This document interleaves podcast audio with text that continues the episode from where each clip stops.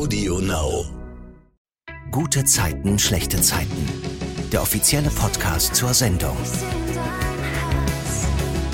Herzlich willkommen zum Gute Zeiten, schlechte Zeiten Podcast. Ich bin Savannah und von mir gibt's hier jede Woche den Rückblick auf die vergangene Woche bei GZSZ. Und das mache ich jedes Mal zusammen mit Schauspielern aus der Serie. Diesmal sind es Ulrike Frank und Annabella Zetsch. Bei GZSZ sind sie Katrin und Brenda. Hallo. Hey, hallo. hallo. Schön, dass ihr wieder dabei seid. Ist ja bei Ulrike schon eine Weile her. Ja, das war das letztes. Jahr, glaube ich, im November. Eure Rollen bestimmen ja gerade eine der großen Geschichten bei GZSZ. Was bedeutet das eigentlich für euch und die Drehtage? Also vielleicht kannst du mal so einen Drehtag beschreiben, Ulrike? Wenn man so eine große Geschichte hat? Ja, also wir fangen ja morgens um sieben in der Maske an. Um acht Uhr ist Drehbeginn im Studio und das geht dann abends bis kurz vor sieben. Parallel dazu ist noch Außendreh, manchmal sogar auch versetzt. Also wenn wir Nachtbilder haben, dann geht das auch mal bis äh, neun Uhr oder noch später abends. Äh, Und wenn man natürlich in einer großen Geschichte mit drin ist, dann heißt das schon, dass man hin und her springt. Also man ist im Studio, dann geht man in den Außendreh und hat jetzt nicht jedes Bild natürlich in der Woche, aber dann hat man schon ordentlich Programm. Und es kann dann schon vorkommen, dass man die ganze Woche irgendwie um fünf aufsteht, damit man dann pünktlich um sieben hier auf dem Maskenstuhl sitzt. Zwischendurch dann vielleicht mal eine Pause, wo man den Text nochmal anguckt. Aber ja, das sind schon sehr lange und volle Wochen und zu Hause, äh, ja, da fällt man eigentlich nur noch ins Bett oder guckt vorher schnell den Text an für den nächsten Tag. Also da ist dann nicht mehr viel anderes möglich. Man dreht ja auch nicht chronologisch, oder? Ja, wir drehen ja eigentlich so nach, nach Drehorten, also nach Deko. Alles, was jetzt im Büro stattfindet, versuchen wir mehr oder weniger an einem Tag hintereinander wegzudrehen. Und das ist dann auch manchmal nicht chronologisch, also in der Abfolge zeitlich, wie es dann in den Folgen ist. Weil, was weiß ich, äh, Annabella muss äh, in den Außendreh, weil sie noch ein anderes Bild hat. Das heißt, wir ziehen irgendwas vor, äh, drehen das schon, dann geht sie raus und ich drehe dann noch ein Bild, was eigentlich von der Abfolge erst noch davor ist. Das heißt, wir müssen einfach alle immer sehr gut wissen, wo komme ich her, wo gehe ich hin, wie ist mein Zustand, wie ist der Bogen von der Geschichte. Und Bella, habt ihr dann auch fünf Drehtage? Also sind das immer fünf oder mehr? Wir proben immer am Montag und dann ist Dienstag bis Freitag äh, Dreh. Aber man hat dann natürlich nicht immer jeden Tag Dreh. Man hat halt mal drei oder also wenn man eine große Geschichte hat, dann natürlich kann man auch jeden Tag drehen und jeden Tag im Studio sein oder halt im Außendreh. Ja, es variiert immer, je nachdem, wie viel man Geschichte gerade hat. Und manchmal drehen wir auch samstags. Also Stimmt, genau. Das kommt auch mal vor. Bei uns ist so, also da wir ja sehr viel ausstrahlen, was ja toll ist, müssen wir halt auch gucken, dass wir sehr viel drehen. Und wenn ein Feiertag ist, da drehen wir dann zum Beispiel am Samstag, Stimmt, um ja. das auszugleichen. Oder wenn wir große Sachen haben, also als wir diesen Hochzeitsdreh hatten, das war auch dann Von mit, Nina und Robert, ne? Äh, Mhm. Nina und Robert, genau. Das ist dann auch mal ein Samstag, weil einfach so viele vom Hauptcast da mit drin sind in den Szenen. Ja. Das kriegt man unter der Woche teilweise überhaupt nicht disponiert. Stimmt. Eure Geschichte spielt auch in der Folge am Montag eine große Rolle. Felix spricht mit Katrin. Sie will ja seine Anteile an der Firma. Erklär doch nochmal, warum, Ulrike. Naja, also Felix ist ja auch mit allen Wassern gewaschen. Er und Laura haben Katrin und Gerner damals die Firma wirklich äh, ganz fies abgenommen. Katrin hat das ja nicht auf sich sitzen lassen. Sie hat einmal schon Laura gekriegt, äh, indem sie ihre Mutter aufgetrieben hat und sie damit dann letztendlich erpresst hat. Hat also Lauras Anteile hat sie schon wieder, ähm, will eigentlich auch, dass Gerner wieder mit einsteigt, die Katrin, aber er will das nicht. Äh, er ist jetzt gerade geläutert, weil Yvonne so einen guten Einfluss auf ihn hat. Mal sehen, wie lange das anhält. Ähm, aber ähm, ja, Katrin möchte natürlich die ganze Firma zurückbekommen, weil sie nach wie vor der Meinung ist, das ist ihre Firma und Felix hat überhaupt gar keine Rechte eigentlich an dieser Firma. Und deswegen ist sie jetzt dran, auch Felix Anteile sich wieder zu holen. Felix warnt Katrin aber, dass die sexuelle Nötigung, die sie ihm vorwirft, um ihn aus der Firma zu drängen, auch dem Ruf der Firma schaden wird. Später sitzt dann Felix zu Hause mit seiner Mutter Rosa zusammen. Er erzählt ihr auch von der drohenden Schmutzkampagne und seine Mutter befürchtet dann, dass das auch Auswirkungen auf die Bank haben wird und sagt ihm, dass er besser die Anteile an W&L verkauft, um Schaden abzuwenden. Die Intrige von Katrin, die funktioniert ja nur durch Brenda. Die wurde ja von Katrin instrumentalisiert, sage ich mal, weil sie so verletzt ist, dass Felix nicht mit ihr zusammen sein will. Bella Nina versucht Brenda nochmal davon abzubringen. Was sagt sie ihr? Naja, sie sagt halt, dass sie ganz klar das Opfer ist. Ne? Also sie mhm. ist die Verletzte, mit ihr wurde Schluss gemacht, äh, sie hat das gebrochene Herz und deswegen ähm, ist sie da ziemlich, sie ist einfach zu verletzt. Dann spricht Nina auch noch Katrin an. Was sagt sie ihr, Ulrike? Nina droht Katrin dann selber nicht mehr für sie zu arbeiten und dass auch Robert nicht mehr in der Firma tätig sein wird, um ihr wirklich da ein bisschen Druck zu machen. Wobei Nina einfach auch ein bisschen aus dem Blick verliert, wie Felix so gestrickt ist, also dass der ja auch ein ganz schön fieser Typ ist und sein kann und dass eben auch Brenda ja kein Kind von Traurigkeit ist und auch schon so ein bisschen was auf dem Kerbholz hat, mhm. obwohl sie noch so jung ist. Deswegen funktioniert ja die ganze Geschichte auch. Und dann erzählt Nina auch Maren, was passiert ist. Die rät ihr, nochmal mit Brenda zu reden. Und das macht dann aber Felix Mutter, Bella. Was sagt Rosa Brenda auf der Straße? Ja, sie droht ihr, dass wenn sie das wirklich durchzieht, äh, sie und ihre Anwälte ihr das Leben zur Hölle machen werden. Und naja, äh, Brenda ist erstmal, gibt sich ein bisschen unbeeindruckt und mhm. sagt dann Felix, der dann dazu kam, du schickst mir hier deine Mutter auf den Hals, du bist so ein Feigling und geht. Aber ich glaube schon, dass Brenda, die 18 ist und äh, noch nicht so im Leben steht, dass sie da schon äh, sehr beeindruckt war von der Rosa.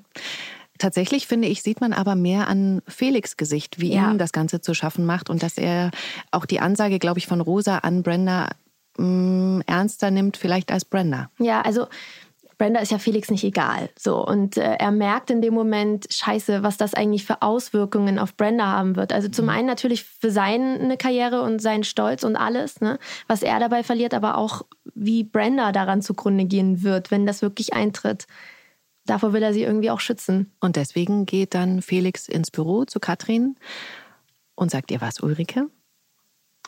Felix sagt Katrin, dass sie gewonnen hat und dass sie einen Notartermin machen kann, also dass er nachgibt sozusagen mhm. und ihr seinen Anteil an der Firma auch wieder zurück überschreibt. Und jetzt sieht es ganz so aus, als hätte Katrin ihr Ziel erreicht. Und deswegen lässt sie dann auf der Straße auch Maren abblitzen, die ihr nochmal ins Gewissen reden will.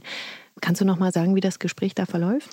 Katrin ist auf dem Weg zu diesem Termin mit dem Notar, wo sie wirklich am Ziel ist ihres Plans. Und da kommt dann Maren, ihre ehemals beste Freundin, äh, muss man leider gerade sagen, dazu und redet ihr auch nochmal ins Gewissen und, und sagt ihr eben, Mensch, was machst du da eigentlich? Und Katrin versucht ihr zu erklären, dass eben Felix eigentlich damals der Fiese war und sie sich nur zurückholt, was ihr gehört, was Katrin allerdings geflissentlich übergeht, ist, dass sie Brenda mies benutzt, um das mhm. durchzuziehen. Und das ist natürlich überhaupt nicht okay. Da ähm, finde ich auch den Moment in der Serie ganz toll. Da steht Katrin so und guckt so mh, hm, erhaben irgendwie mhm. äh, auf ihre Firma rüber und da kommt so ganz tolle Musik. Das hatten wir letztens auch schon in der Podcast-Folge, dass die Musik so eine große Rolle spielt bei GZSZ. Ich hatte auch das Gefühl, sie wird so richtig angezogen, so. Das ist so richtig so, sie zieht so richtig hin in diese Firma und diese Macht, die sie mhm. da so überkommt. Das ist so, ähm, fand ich total toll. Ja, und das, also man sieht da halt auch wirklich schön, das ist Katrins Baby und wir kennen mhm. das alle, wenn wir Projekte haben, die uns so am Herzen liegen, wo wir ganz viel investiert haben und lange gearbeitet haben, dass das alles klappt und zustande kommt und dann wird es gut und so. Und wenn das zerstört wird, ja, das ist ja furchtbar und ich kann Katrin sehr verstehen, dass sie sich das wiederholen will und wie toll dieser Moment für sie sein mhm. muss, wo sie weiß, jetzt passiert es gleich. Also, ja. dass Katrin eben manchmal Mittel wählt, die nicht so toll sind, gut. Aber der Moment ist schon schön und die, absolut, die Musik ist unheimlich wichtig. Musik ist, finde ich, eigentlich äh, mit ausschlaggebend, dass auch das, was wir jetzt gedreht haben, mit rüberkommt. Und oft, wenn man Filme sieht oder Fernsehfilme oder so, da doppelt die Musik eigentlich das, was die Schauspieler spielen. Und das ist dann manchmal fast zu viel. Deswegen ist das, finde ich, hier auch ganz toll, dass wir oft irgendwas haben, was vielleicht das unterstützt, also dass das, was wir rüberbringen wollen, auch klar wird, aber eben nicht, was weiß ich, wenn man traurig ist, dann nur traurige Musik, sondern es ist manchmal fast noch trauriger, wenn die Musik eigentlich fast ein bisschen Kontrast dazu bietet. Ja, ich finde halt auch, dass Musik anders ins Mark geht beim Zuschauer. Also es ist einfach nochmal, also nicht nur für den Zuschauer, sondern auch für den Schauspieler. Also ich arbeite voll viel mit Musik, äh, die ich mir dann drunter baue in Szenen oder so, ne? Weil das ist einfach nochmal, das erreicht einfach emotional Sachen, die man so einfach gar nicht darstellen kann. Ich bin ja echt so der Typ, wo wir gerade von Musik und äh, Drehs reden. Bei Horrorfilmen mache ich ja dann den Ton aus, ne? Weil ja. die Musik so. Aber was das für eine Wirkung hat, Wahnsinn, ne? Also. Ja, und das kann halt wirklich auch was kaputt machen. Also ich muss gestehen, ja, in den 17 Jahren, die ich hier bin, da gab es auch schon Szenen, wo ich dachte so, oh nein, das passt überhaupt nicht zu dem, was ich jetzt da mhm. gefühlt habe, gehört habe. Und natürlich ist das auch eine Interpretationssache. Also da hat dann vielleicht der Regisseur das so empfunden und ich eben anders. Emily hatte einen schönen Abend mit Aaron, diesem einflussreichen Typen im Mauerwerk. Geküsst haben sie sich offensichtlich nicht. Das habe ich ja Ende letzter Woche noch fassungslos wahrgenommen und dachte, oh Gott, nein, das darf nicht passieren. Jedenfalls ähm, verabschieden sie sich gerade. Da wird Emily von Tuner angerufen, der ihr erzählt, dass Paul einen Unfall hatte und im Krankenhaus ist. Und da fährt Aaron sie dann hin.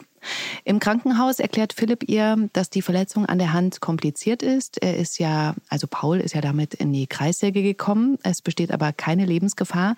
Und während Emily wartet, dass die OP vorbei ist, ruft Aaron an und erkundigt sich, ob er was tun kann. Oh, ich finde den so scheinheilig. Er, er sagt ihr, dass er für sie da ist, wenn sie was braucht. Hm. Also da habe ich ja, das habe ich auch letztens schon erzählt im Podcast, da habe ich direkt einen Hals. Also ich möchte diese, Echt, ja? Nein, das möchte ich nicht. Paul hat dann die OP überstanden, die Hand ist noch dran, aber in einem dicken Verband. Erik denkt nur an seine Tochter Merle. Aus einer Bücherkiste im Kiezkauf nimmt er Bücher für Merle mit. Er schreibt ihr dann auch eine Nachricht, auf die sie nicht antwortet, was ihn total mhm. verrückt macht. Er macht sich da ja immer gleich Sorgen. Findest du sowas noch süß oder eher anstrengend, Bella. Was, wenn man sich direkt Sorgen macht? Ja, ich bin selber so. Ach Quatsch. ja, ich bin ganz schlimm. Ich denke auch, also es ist nicht so krass, ja, äh, extrem, aber ich bin schon auch, ich mache mir sehr viel Gedanken, denke dann manchmal, hm, oh, jetzt ähm, ist vielleicht irgendwas oder so und äh, ich, ich kann das total nachvollziehen. Also ich bin da sehr, habe mich da selbst auch sehr oft wieder erkannt in seinem Verhalten.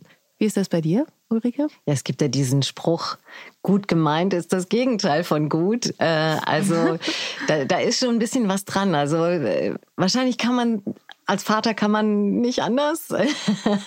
oder ist es schwer, eben nicht so überfürsorglich zu sein oder nicht sofort sich Sorgen zu machen? Aber manchmal ist halt wirklich auch besser, man lässt ein bisschen Abstand.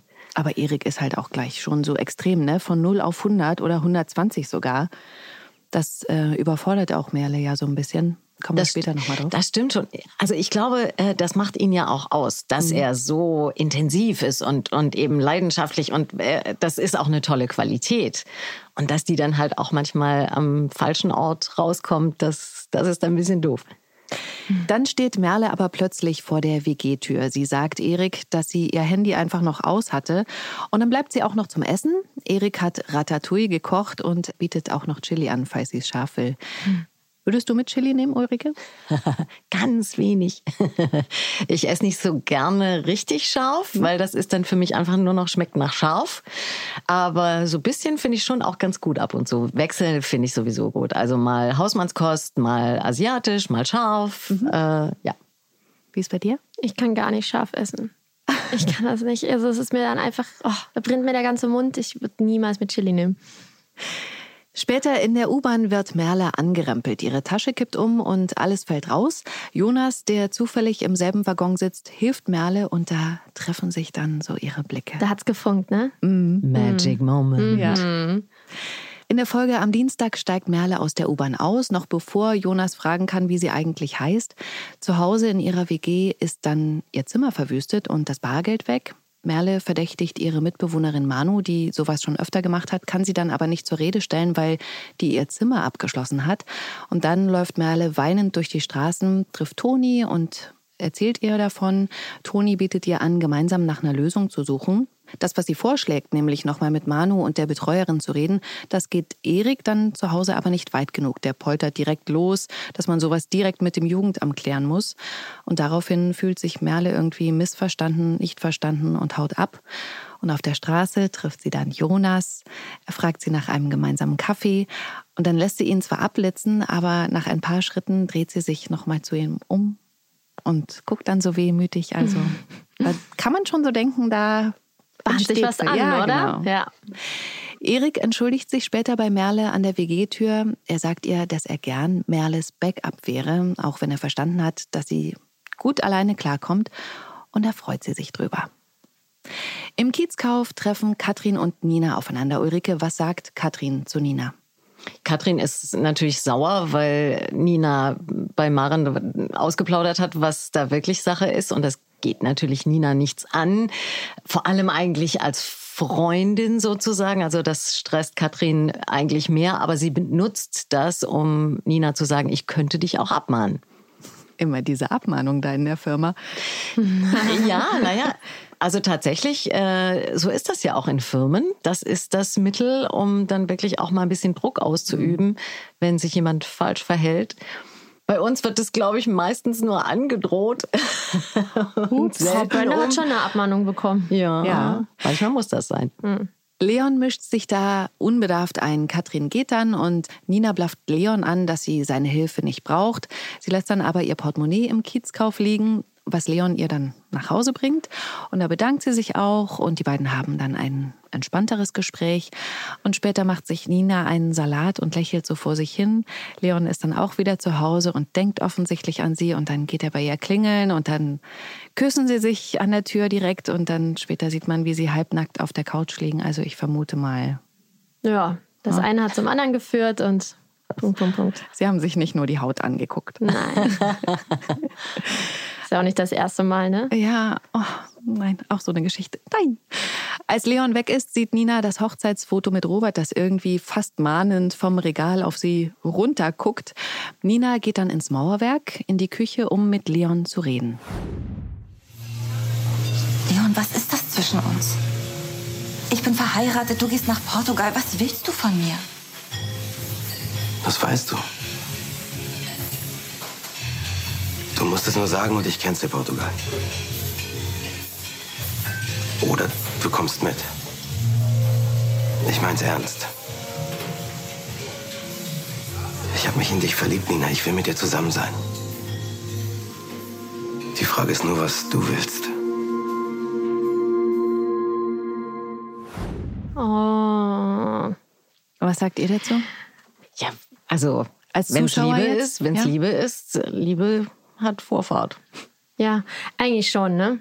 Ich finde es total süß, was die beiden, also die Geschichte eigentlich zwischen den beiden, jetzt mal abgesehen davon, wer dabei verletzt wird, ja, finde ich es eigentlich total süß, wie sich das entwickelt zwischen den beiden. Was halt nicht richtig ist, ist halt, dass es Ehebruch ist und Betrug. Ich weiß, Nina weiß das ja, also liebt ja eigentlich Robert und sagt das ja auch und dass sie eigentlich zwei Menschen liebt und ich finde, man muss sich halt einfach entscheiden und dazu dann aber auch stehen. Ne? Mhm. Also sie sagt ja, sie hat sich für Robert entschieden und deswegen hat sie ihn auch geheiratet. Aber dann soll sie verflucht nochmal dazu stehen, weil man kann Einspruch. das eigentlich. Einspruch, euer Ehren. Ja? Nein, ich, also das passiert einfach im Leben, dass man vielleicht feststellt, ich habe eine falsche Entscheidung getroffen. Wichtig ist natürlich, dass man dann ehrlich nicht nur zu Richtig, sich selbst, genau, sondern ja, ja. auch zu den anderen ist.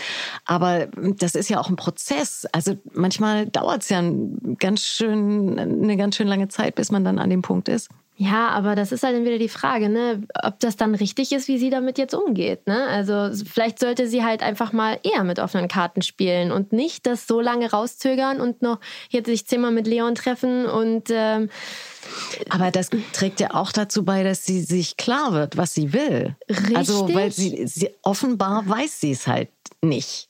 Und das musst du ja erst rausfinden. Und wenn du nur irgendwo im stillen Kämmerchen sitzt, dann findest du es ja nicht raus. Und wenn du jetzt aber den Menschen triffst äh, und mit dem vielleicht dann auch zusammen bist, dann wird es vielleicht klarer. Also klar ist das, ist das echt schlimm und Menschen werden verletzt, aber zumindest stirbt niemand. Ja, an gebrochenem Herzen. Aber das ist das Leben, glaube ich. Das, das ist das Risiko. Im Krankenhaus sagen die Ärzte Paul, dass er wegen seiner kaputten Hand mindestens sechs Wochen nicht arbeiten kann und sich auch wirklich schonen muss. Während Emily bei Paul ist, wird ihre Tochter Kate bei Tuna im Bauwagen geparkt, wo mhm. die beiden erst was basteln. So eine Toast-Schmiermaschine will sie. Ich finde das so super, was Kindern immer einfällt. Könnt ihr euch an was erinnern, was ihr mal gebastelt habt oder was ihr erfinden wolltet früher? Also ich weiß, dass ich total viel mit meiner Schwester gebastelt habe. Aber wir haben nichts neu erfunden. Wir haben immer so, so Osterhasen gebastelt und Weihnachtsmänner zu Weihnachten und so. Wir haben dann immer solche Anlässe genommen, um ganz, ganz viel zu basteln. Für die Mama oder was für den Garten oder so. Aber erfunden haben wir nichts. Ja, ah doch, wir haben ganz lustig, wir haben eigentlich Hockey gespielt, aber haben das Gefühl gehabt, wir haben das erfunden und haben das Halb-Neune-Tennis genannt. Halb-Neune? Ja, weil wir das immer abends gespielt haben, weil da auf diesem Parkplatz, der in der Nähe von unserem Haus war, äh, da war dann nichts mehr los. Und dann sind meine Schwester und ich da hingegangen mit diesen, und haben uns so selber so, so Hockeyschläger gebastelt aus Holz und, und ja, äh, abgefeilt und so, dass die so eine Form hatten. Und dann haben wir da mit einem Tennisball und deswegen Halb-Neune-Tennis haben wir da Hockey gespielt. Also das war unsere Erfindung. Cool. Mhm. Hallo Suse. Seid ihr eigentlich nah beieinander altersmäßig? Äh, meine Schwestern sind älter als ich, aber jeweils so zweieinhalb Ach so, du Jahre. Hast gleich also ich habe eine, die ist fünf Jahre älter als ah. ich und dann eine in der Mitte, so zweieinhalb Jahre ungefähr. Und ich bin die Jüngste, genau. Aber mhm. inzwischen ist das wie gleich alt. Das verliert sich dann mit den ja. Jahren. Also wie ist das bei dir, Bella? Ich habe auch zwei ältere Geschwister. Ja. Ich bin auch die Jüngste. Mhm. Und ähm, meine Schwester ist elf Jahre älter als ich und mein Bruder ist 14 Jahre älter als ich. Also ich bin das komplette Nesthäkchen. Bastelst du eigentlich, darauf wollte ich nochmal zurückkommen, bist du jetzt immer noch so ein Basteltyp? Nee, gar nicht mehr, komischerweise. Ich mache jetzt, weiß ich nicht, andere kreative Sachen. Du bist von früh bis abends bei GZS. Richtig. Im Vereinsheim trinken Tuna und Kate eine Schokolade. Eine andere Kundin findet offensichtlich ganz süß, wie Tuna mit Kate umgeht. Die kommen dann ins Gespräch. Die Frau stellt sich als Melanie vor und sagt, dass sie alleinerziehend ist. Tuna rückt dann aber nicht mit der Sprache raus, dass er nicht Kates Vater ist, was sie ja irgendwie vermutet. In der Folge am Mittwoch dann ruft Robert Nina aus Dubai an, wo er ja gerade wegen eines Jobs ist und sagt ihr, dass er wegen Brenda sofort zurückkommen wird. Nina spricht mit Yvonne darüber, was alles passiert ist und was Leon ihr angeboten hat. Yvonne rät ihr, sich von Robert zu trennen, wenn sie mit Leon zusammen sein will. Und dann spricht Nina nochmal mit Leon im Mauerwerk. Sie sagt ihm, dass sie mit Robert reden wird, weil er die Wahrheit verdient hat. Und sie sagt Leon auch, dass sie Robert liebt und ihn aber auch. Bei W&L kündigt Felix vor den Mitarbeitern an, als Geschäftsführer zurückzutreten. Er sagt Katrin dann auch, dass sie Brenda zurückpfeifen soll und er dann unterschreiben wird. Katrin spricht daraufhin mit Brenda und verkündet ihr, dass sie ihre Ausbildung fortsetzen kann. Was passiert dann? Dann wird's interessant. Na, ich finde es eigentlich eine ganz tolle Szene, weil man da merkt, irgendwie die Geister, die ich rief. Ne? Also Katrin hat jetzt hier Brenda total instrumentalisiert, aber Brenda ist eben eine selbstbewusste junge Frau und die hat so ihren eigenen Plan. Und dann ist es für Katrin auf einmal gar nicht mehr so einfach, das zu dirigieren weil Brenda das eben auch als Schweigegeld quasi. Ja, die ist ja nicht doof, die Brenda, ne? Die durchschaut das schon irgendwie so ein bisschen, sagt ja, es klingt eher wie Schweigegeld, weil miese Presse ist dann auch scheiße für die Firma, mhm. wo sie dann alleine Herrscherin ist. Und ähm, da weist Katrin doch nochmal ganz dezent darauf hin, dass äh, die alles auseinandernehmen werden. Und da könnte doch auch äh, die schlimme Vergangenheit von Brenner mit ans Licht kommen, mhm. wenn sie eine hat, was sie natürlich weiß. Und Brenner denkt sofort an die Geschichte mit Louis, die natürlich nicht gut dabei aussieht. Auf der Straße trifft Brenda dann Felix. Was sagt sie ihm, Bella? Dass er sich verpissen soll. ja, er, also er will natürlich noch mal so ein bisschen daran appellieren, dass er sie nicht verletzen will und ähm, sie sagt, ach ja, auf einmal und das hättest du dir früher überlegen sollen und alles zu spät und ja, sie ist einfach mega verletzt. Ich finde krass, wie sie sagt, ich bin erst zufrieden, wenn dir alle Extremitäten abgefallen sind. Oder Ach, da die Szene, ja, ja. Ja, das ist ganz schön extrem. Mhm. Und dann kommt es auch nochmal zum Streit zwischen Brenda und Nina, Bella. Also sie ähm, wirft sie aus der Wohnung, weil ähm, sie meint, dass wenn sie das wirklich durchzieht, dann kann sie hier nicht länger bleiben und das unterstützt weder sie noch Robert. Und äh, Brenda appelliert dann nochmal daran, dass sie hier das Opfer ist, weil mit ihr wurde Schluss gemacht, ihr Herz wurde gebrochen und dass das diesmal nicht umgekehrt ist. Und denkt auch, dass äh, Nina auch immer noch nicht die Sache mit Louis ihr verziehen hat. Und ähm, Nina äh, sagt dann aber nochmal, dass es auch scheiße ist für alle Frauen, die wirklich mal Missbrauchsopfer waren. Und dann hat sie natürlich recht, das weiß Brenda auch. Aber sagt dann auch im Gegenzug, dass sie ja selbst auch keine Heilige ist, weil ähm, die Hochzeit ja auch schon fast nicht stattgefunden hat. Und das lag ja nicht an ihrem Vater, sondern auch an Nina. Brenda zieht dann mit dem Trolley durch die Straßen, denkt an die schönen Momente mit Felix und dann aber auch an das, was zur Trennung geführt hat und wie mhm. das abgelaufen ist. Und dann sieht man sie traurig in der U-Bahn sitzen. Und dann plötzlich platzt sie in den Termin von Katrin Felix und dem Notar. Und dann sagt sie was? Dass er nicht unterschreiben soll. Genau. Das fand ich krass. Ja. Also fand ich auch ein schönes Ende ähm, dieser Folge, weil damit habe ich halt überhaupt nicht gerechnet. Also ich habe es gehofft, dass das passiert, dass sie das nicht durchzieht, weil wir erzählen, dass Brenda sich geändert hat und was sie durchgemacht hat und durch Felix hat sie sich ja auch noch mal extrem verändert und ist reifer geworden auch mhm. und dann ja aus Verletztheit und gebrochenem Herzen das so durchziehen zu wollen, das fand ich schon krass und habe gehofft, okay, bitte lass sie zur Vernunft kommen und das ist sie dann zum Glück auch. In der Folge am Donnerstag ist Merle im Kiezkauf und trifft Jonas. Ja. Er hat Musik an und Merle fragt ihn, ob er auch so auf die Musik von DJ Johnsy steht. ich habe das erst gar nicht gecheckt, dass er das ist, aber er sagt ja dann, dass er das ist. Ähm, sie glaubt ihm das auch erst nicht. Ähm, er kann sie aber dann davon überzeugen und dann macht er so einen Track an und sie spielt spontan auf so einem Gerät, was da an seinem Pult steht, habe ich auch noch nie gesehen, Klavier zu seiner Musik war das der, der, der, Track, den er mit Brenda hatte? Der lief da, glaube ich, ne? Der hatte ja mal einen Track diese, mit Brenda zusammen. Ja, stimmt. Ja, Was ja. hatte Brenda da nochmal irgendwie gesagt? Ja, sie hatte, Asi, du Asi, ich rufe die Polizei. Ja, weil er so laut Musik gemacht ja, hat. Ja, genau. genau. Und wo sie ihn da angeschnauzt hat, hat er das alles mit aufgenommen und hat einen Track draus gebastelt. Spielt ihr eigentlich ein Instrument? Ich spiele Querflöte und Klavier und ein klein bisschen Gitarre. Wow. wow. Wirklich? Ich spiele kein einziges. Ich hätte so gerne Klavier. Aber du singst? Oder Gitarre gespielt. Ja, du auch. Das ist auch nicht. Ja, okay. ja, ist ja kein Wettbewerb. Ja, nein, ist es auch nicht. Aber ähm, ich sehe mich jetzt auch nicht so als Sängerin. Ich bin dann eher so die, die sich zur Musik bewegt. Mhm. Und hast du das richtig in der Musikschule gelernt? Querflöte, Klavier und? Ja, meine Familie ist sehr musikalisch. Mein Großvater war Pianist, hat äh, Gesangsunterricht gegeben, Chöre geleitet. Dadurch war meine Mutter auch auch von Kind an, da war Musik immer überall und sie ist so aufgewachsen. Mein Vater auch, äh, hat Geige gespielt, meine Mutter Klavier, die haben zusammen Musik gemacht, auch schon als junge Menschen. Und dann später bei uns in der Familie war auch mit Hausmusik und bei uns stand ein Klavier. Dann habe ich als kleines Kind da auch schon drauf rumgeklimpert und sehr wilde, atonale Sachen gemacht, aber es hat sehr viel oh. Spaß gemacht und irgendwann habe ich es dann richtig gelernt und ja, das war echt immer toll.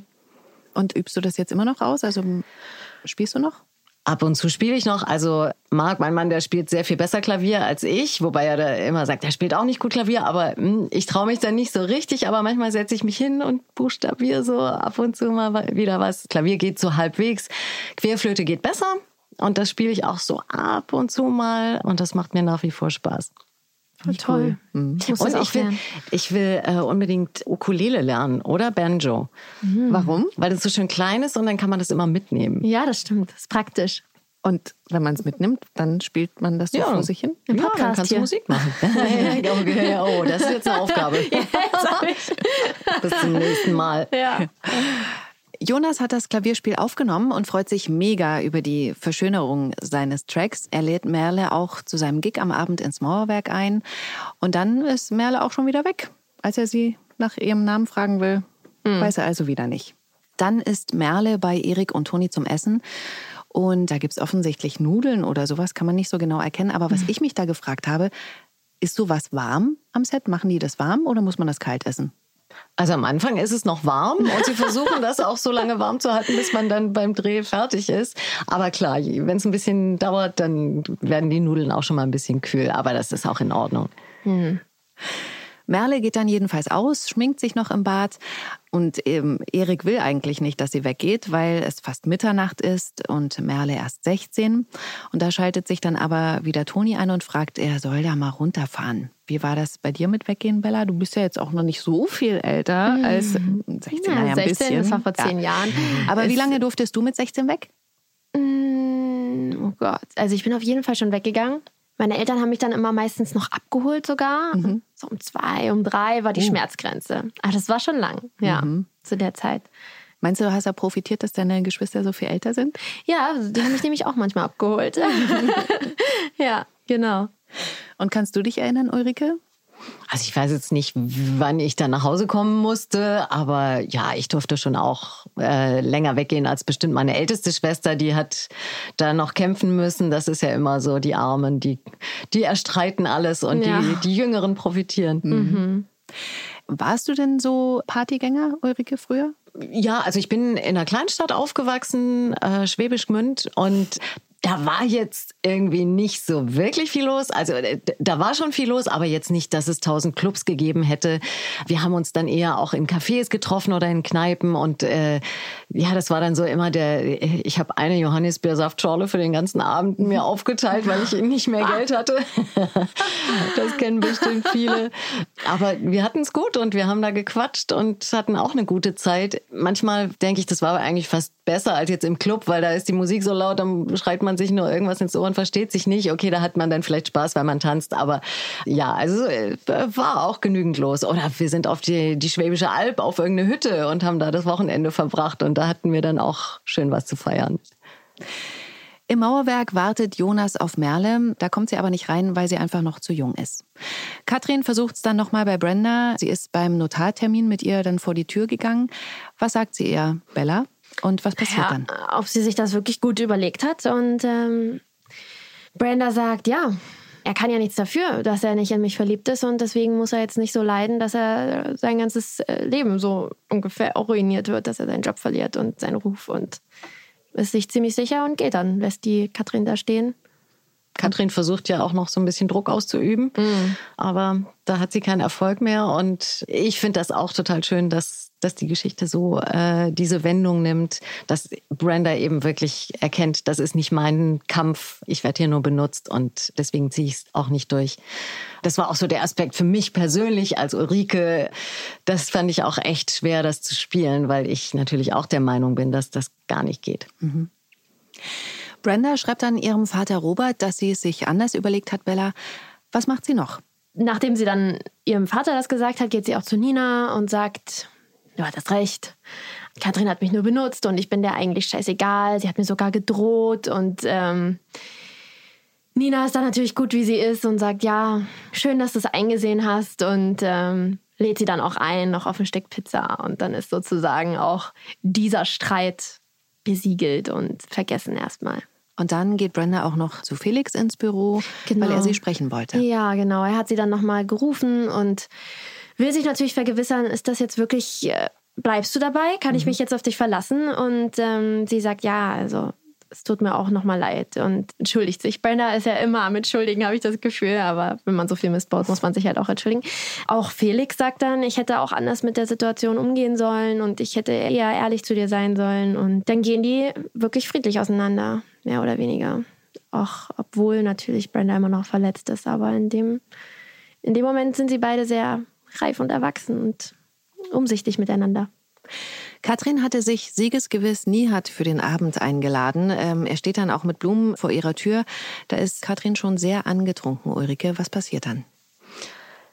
Katrin ist natürlich wirklich ganz am Boden, weil ihr Plan hat nicht funktioniert und die Feier kann sie absagen und das sagt sie auch nie hat und ist eben, weil sie schon einiges getrunken hat, da ein bisschen ausfällig und wird richtig ausfällig ihm gegenüber.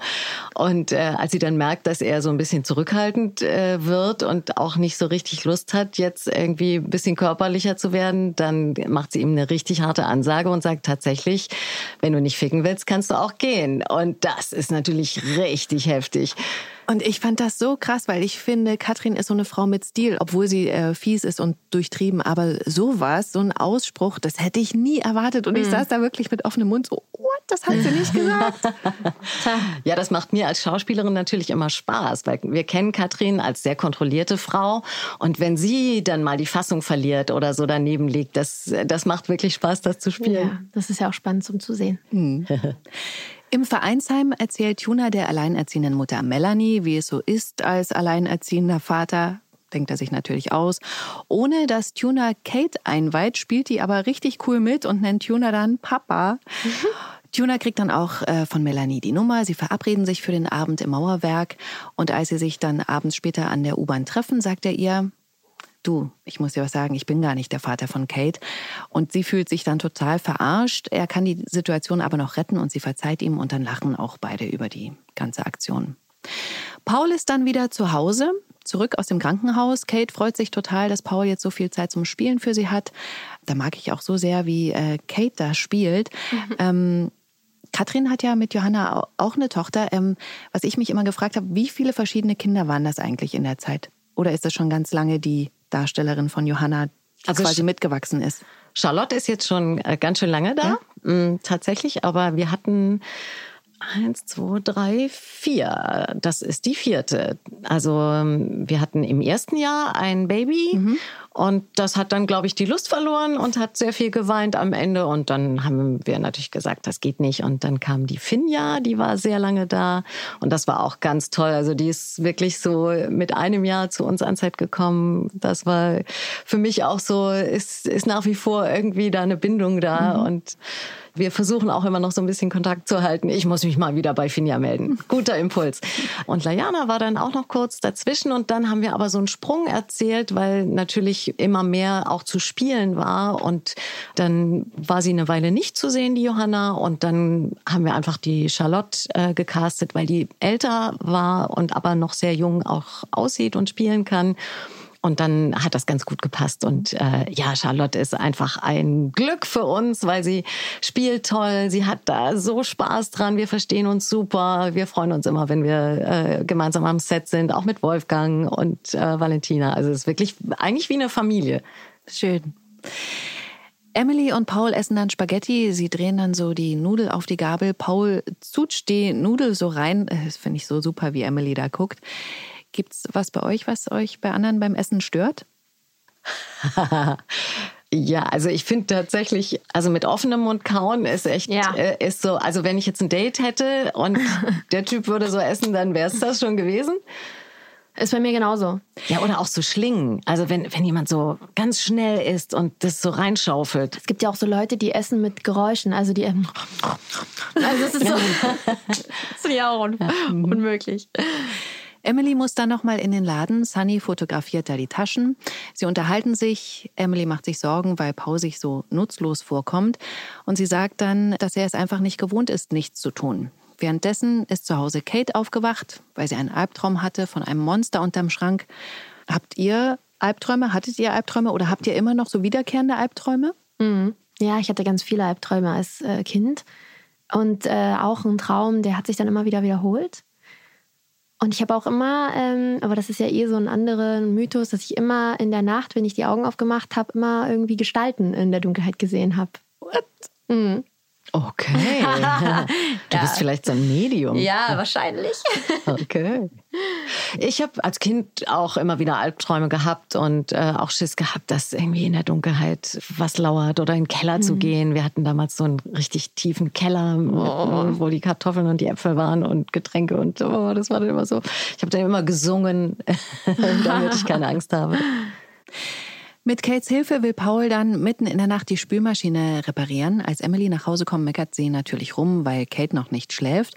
Paul und Kate sind aber stolz, dass sie die Spülmaschine wieder hingekriegt haben. Als sie sie anschalten, fliegt allerdings die Sicherung raus.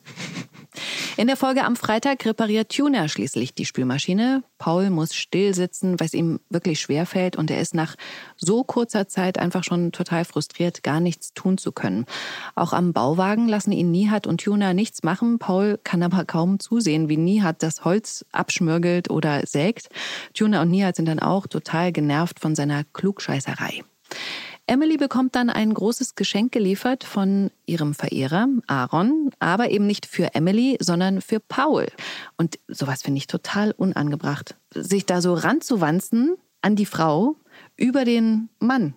Naja, wir, wir wissen ja mehr als Zuschauer. So. Ne? Wir wissen ja schon, dass er eigentlich ja, da so ein bisschen stimmt. fies ist. Das weiß Emily ja nicht. Und mhm. wenn man das jetzt nur so betrachtet, also klar, der findet sie toll, aber noch weiß ja Emily gar nicht, was jetzt dahinter steckt. Wir sind schlauer als, als die und auch als Paul. Und dann können wir natürlich sagen, das geht gar nicht, aber eigentlich ja ganz nett. Hm. Mhm. Paul ist auf jeden Fall auch verwundert über Aarons Geschenk und er sagt Emily, dass er merkt, dass er gerade allen ziemlich auf die Nerven geht. Katrin wacht dann verkatert in ihrer Wohnung auf der Couch auf Ulrike. Sie wird vom Handy geweckt. Und was passiert dann? Sie hat verschlafen und man merkt, okay, sie hat wirklich zu viel getrunken und sie hat einen Kater und sie muss jetzt wieder funktionieren. Äh, das Büro äh, ruft und ja, wir sehen, ähm, bei Katrin, da wackelt so ein bisschen. Mhm. Sie trifft dann auch im Vereinsheim Nihat, der sich einen Kaffee holen will. Katrin entschuldigt sich nicht, im Gegenteil. Naja, auf ihre Art entschuldigt sie sich schon. Ne? es ist immer noch Katrin Fleming. Mhm. Sie sagt eben, ja, ich, ich war nicht ich selbst. Mhm. Und das ist für ihr, für ihre Verhältnisse ist das schon ein Schritt auf ihn zu. Aber ja, also es, Katrin fällt sowas einfach total schwer. Das ist nicht so wie bei uns, wo wir sagen, ey, sorry, ist voll daneben. Das fällt ihr schwer. Nihat sagt ja auch, du kannst machen, was du willst und äh, geht dann. Bei W&L sagt Felix den Mitarbeitern, dass er jetzt doch nicht geht. Nina sagt dann Katrin, dass sie sich freut, dass Brenda zur Vernunft gekommen ist und dass sie sich freut über Katrins Niederlage. Und Katrin sitzt dann später mit Felix im Mauerwerk beim Geschäftstermin Ulrike. Was passiert da? Felix lässt Katrin da ganz schön auflaufen und stellt sie eigentlich so ein bisschen bloß vor dem Geschäftskunden, um einfach zu demonstrieren, ich habe hier gewonnen und ich verweise dich jetzt in deine Schranken und das gelingt ihm auch. Also Katrin merkt schon, uh, Jetzt wird schwierig. Und dann fand ich aber krass, dass der Geschäftsabschluss klappt ja. Und dann trinkt Katrin ja äh, so ext so ein Glas Wein weg. Ich hatte ja schon vor ein paar Wochen beim Podcast gesagt, dass mir auffällt, dass Katrin echt viel trinkt. Und Jetzt spielt das immer öfter auch eine Rolle. Nihat sieht dann auch von der Bar aus, wie sie da den Wein wieder reinschüttet, geht dann weg. Und ich finde, da sieht so ein bisschen so aus, als ob Katrin sich so ertappt fühlt von Nihat. Also für mich war es eher, ich habe so verstanden, dass Katrin einfach nach wie vor ein schlechtes Gewissen mhm. hat, weil sie diese Ansage da gemacht hat und sie merkt einfach, das ist immer noch nicht okay und sie weiß ja auch, das war überhaupt nicht in Ordnung, aber sie kann es eben nicht sagen. Felix sagt dann Katrin auch noch im Büro, er wird nicht vergessen, was sie gemacht hat und dass er sie fertig machen wird und Katrin die Firma als gebrochene Frau verlassen wird. Im Kiezkauf hört sich Jonas immer wieder den Track mit Merles Klavierspiel an. Merle guckt sich in der U-Bahn Fotos von Jonas beim Gig an und Jonas guckt sich im Kiezkauf Bilder aus der Überwachungskamera an, um über Merle irgendwas rauszufinden. Und da spricht Alexander ihn an. Das ist meine Lieblingsszene der Woche. Wieso schaust du dir unsere Überwachungswände an? Nur so. Ist, ist was geklaut worden? Mhm, mein Herz. So viel war es denn nicht. Alter Mann, schleich dich. Du störst. Ich finde das so süß. Schleich dich. Tolle Szene. Und dann sieht Jonas auf den Videobildern ein Logo auf Merles Tasche. Das gehört zu einem Volleyballclub. Der geht dann dorthin. Und dann trifft er Merle tatsächlich und erfährt dann auch, wie sie heißt und dass sie auch erst 16 ist. Äh, sie tauschen Nummern und Jonas fragt sie dann, ob sie in der Nähe wohnt, was sie ja eigentlich nicht tut. Aber Erik hatte ihr ja das Angebot gemacht, in die WG zu ziehen. Und das kommt ihr jetzt auch ganz gelegen. Und äh, weil sie dann einfach bei Jonas in der Nähe sein kann, den sie offensichtlich auch ganz gut findet. Und so kommt es, dass Merle in die Kammer in der WG einzieht. Sehr gut. Das war's mit der Woche bei GZSZ. Am Montag geht's um 19.40 Uhr bei RTL weiter. Und jederzeit könnt ihr GZSZ natürlich bei TV Now gucken. Auch schon sieben Tage vorab. So, jetzt sind wir fast am Ende des Podcasts, aber ich habe noch zwei kleine Fragen. Jetzt läuft ja gerade Let's Dance bei RTL. Ulrike, ähm, guckst du da selbst noch rein äh, oder fährst du sogar noch mal hin? Ja, vielleicht fahre ich auch noch mal hin. Also, weil ich kenne ja inzwischen von den Profitänzern, Tänzerinnen viele, die Jury, die Moderatoren. Also, das wäre bestimmt sehr, sehr schön, noch mal dort zu sein. Hoffentlich passt es irgendwie in den Drehplan. Wäre klasse. Und ähm, Bella, du hast ja auch gesagt, du bist tänzerisch sehr weit vorn, Tanz begeistert, habe ich, glaube ich, bei Instagram ge Ja. ge gesehen. Wäre das so ein Format für dich? Oh, das weiß ich jetzt gar nicht, ob das äh, so mein Format ist. Das müsste ich überlegen, wenn es zur Debatte steht. Aber ähm, meine Mama guckt ganz, ganz fleißig Let's Dance und meine Eltern sind ja auch Tänzer, die tanzen seit Ewigkeiten. So bin ich auch zum Tanzen gekommen. Ach, Standard und, oder? Ja, ja, die tanzen mhm. ganz viel Standard und ich bin dann damals in den Hip-Hop-Kurs an der Tanzschule gegangen und so bin ich dann zu meinem Tanzen gekommen und die gucken das total oft. Also hauptsächlich ist meine Mama und die sind totaler Let's Dance-Fan. Also wäre Standardtanz für dich auch was Neues, obwohl du es von deinen Eltern Mhm. kennst? ich habe schon, ich habe das schon gemacht. Okay. Äh, Ich habe schon bis zum Bronzekurs gemacht, äh, Wow. Standardkurs. Aber ich müsste das jetzt alles neu auffrischen. Aber ich denke tatsächlich, dass mir das gar nicht so schwer fallen würde. Also es ist auf jeden Fall ein absolutes Abenteuer und ich kann es nur empfehlen. Also mir hat es wahnsinnig Spaß gemacht. Ja, das glaube ich. So, das war's mit dem Podcast für heute. Ich bedanke mich, dass ihr da wart Ja, danke dir. und so viel Privates wieder erzählt Ja, habt. es macht echt immer so einen Spaß. Ja. Nächste Woche Freitag gibt's eine neue Podcast-Folge. Dann sind Anne Menden und Niklas Osterloh zu Gast. Ich freue mich. Oh ja, das wird Viel bestimmt Spaß. auch spannend. Ja. Bis dahin, tschüss. Ciao. Ciao. Gute Zeiten, schlechte Zeiten. Der offizielle Podcast zur Sendung. Sie hörten einen RTL-Podcast. Audio Now.